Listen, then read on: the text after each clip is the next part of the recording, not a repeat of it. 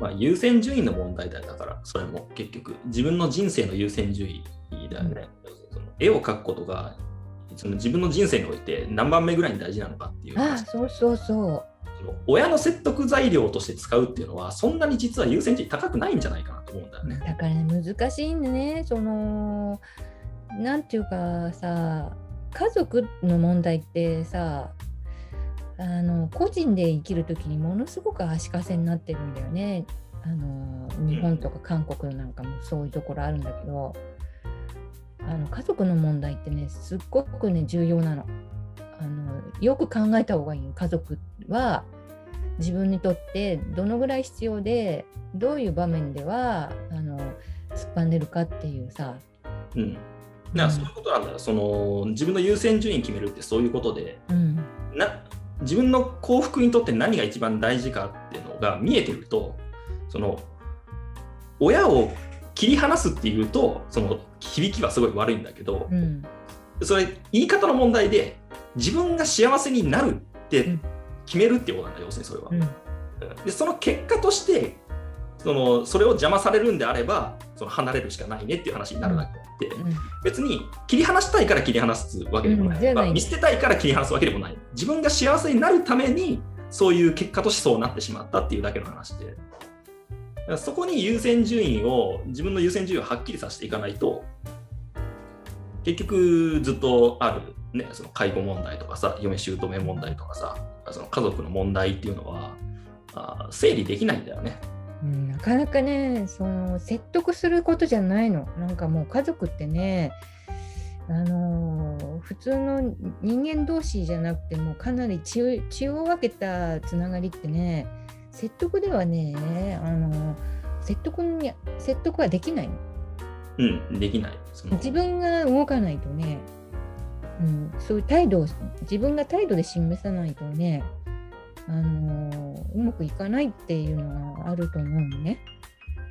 でだから離れるしかないんだよ、結局。そうんの家族、本当に邪魔邪魔っていうか、あれだその自分の幸せを妨げるものであるならば、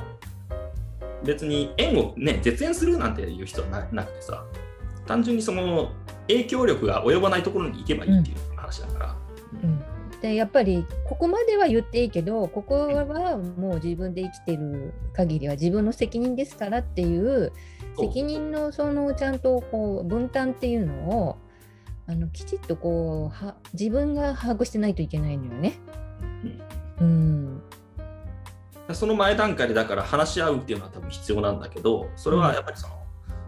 うーん、その離れる覚悟があるっていう前提で話し合わないとそうそうそう。話にならないんだ、結で局。話してもわからない親がほとんど。いや、そうそうそう。だから、体裁も、体裁の問題なんだよ、要するに。そのうん話し合いましたよねっていう事実が重要なわけで、うんそう。それでも聞いてくれなかったからこうするんですっていうのが大事なの。うんうんそれ話し合いなしにやっちゃうと、勝手にやったって完全になるから、うんその、そう、前提を整えるために大事なだけで、それはね。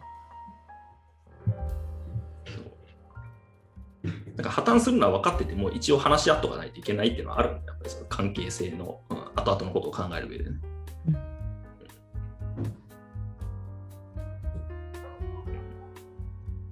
大事ですよ。だから、そのんアーティストになるっていうのはね、そうそう、そういうところ乗り越えていかなきゃいけないからね。そうそうそう。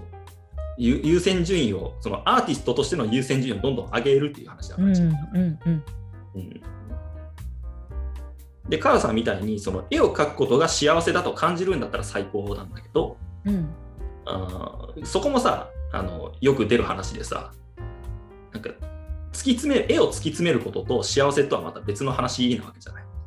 うん。人によっては特に。カールさんはたまたま描いてることが幸せだからいいんだけど、うん。そうじゃない人もいるわけよね。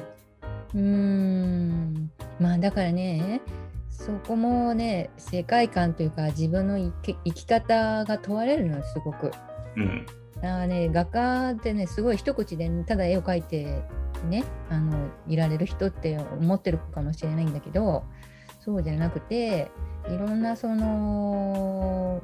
問題を自分自身の責任で、えっとどのように切り抜あこう乗り越えていくかっていう生き方がきちんとこうできる人自分なりの生き方ができる人っていうことが画家に直結していくのね。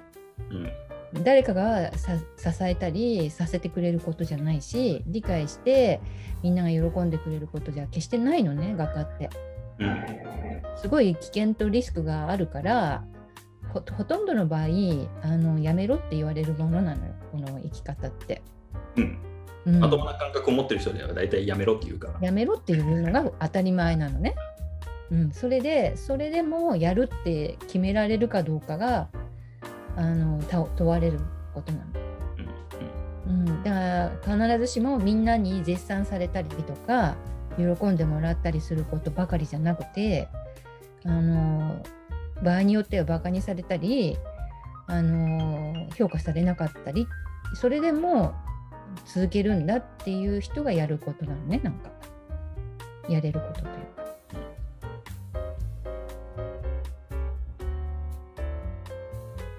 僕も一人で仕事やってる時はよく言われたよ、その別に。親じゃないけど、うん親戚とかから、あの、どっかにもう一回会社に入ったらどうみたいなことは割と言われた。うん、必ずねよよよかれと思ってみんないろいろ言ってくるからそうそうそうそうそうそう。そうだそれが聞こえちゃったり気になる場合はちょっとやっぱりむ難しいんだよねあのうん。それ思い切ることってだからできればそういう声の届かない場所に行った方がいい。そういい、うんなるんだったら。あ、やっぱりすごい決意がいいったことなのものすごいドキドキしながらやったわ私は最初うん、いや、そりゃそうだよ。そりゃうそうだよ。んあよくややできたなっていう感じがあってくじけなかったし、あのーいろいろ言われたけどうん最終的にはあのどんなことがあってもこれは自分をあの信じている自分を信じるっていうことを問われているってそれを、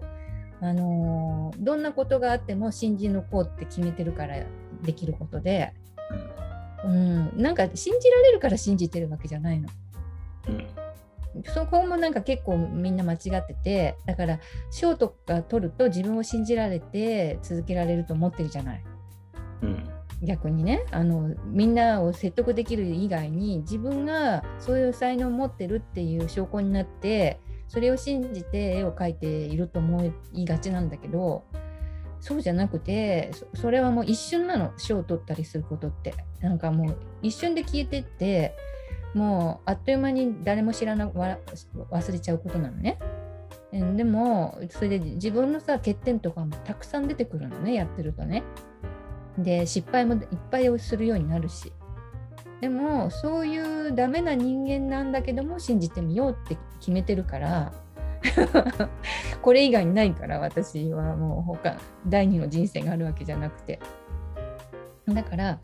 それに思い切れたっていうことがすごく良かったなと思ってて。そう。でその自分らしさってなんだろうっていうことを5年10年考えられるかどうかなんだよね結局、うん。うん。そこまで耐えられずにみんなどっかで何かにすがろうとしちゃうんだよ大体いろんな本読んだりとか、まあ、もちろんそれその過程自体は別に、ね、間違ってはないと思うけどどっかでその問いを忘れちゃうんだよねでもそれはずっとどっかで問い続けないといけないしでそれはしんどいことだから結局これも前に話した話につながるけどあの心の余裕がないとできないっていうことになっちゃうんだよね。あとエネルギーがねやっぱりねあの嫌なことをやってるとねエネルギーがとすごく取られちゃうんだよね。そうそうそうだからいいこと考えられなくなっちゃって大抵がその日ぐその日その日がなんとかさ生きていければいいんだみたいになっちゃうのよね。そうそうそうそう。考えるのって本当に疲れるから。うん。特に自分と向き合うのもだいぶ疲れるからね。うん。答え出ない時間っていうのはやっぱり特に消耗するし早く出ちゃえばそれはすっきりするんだけどこういう問いっていうのは答えそんなすぐに出ないからずっと考えて、あ頭の片隅にずっと置いてどっかで少しずつ分かってくるようなもんだから。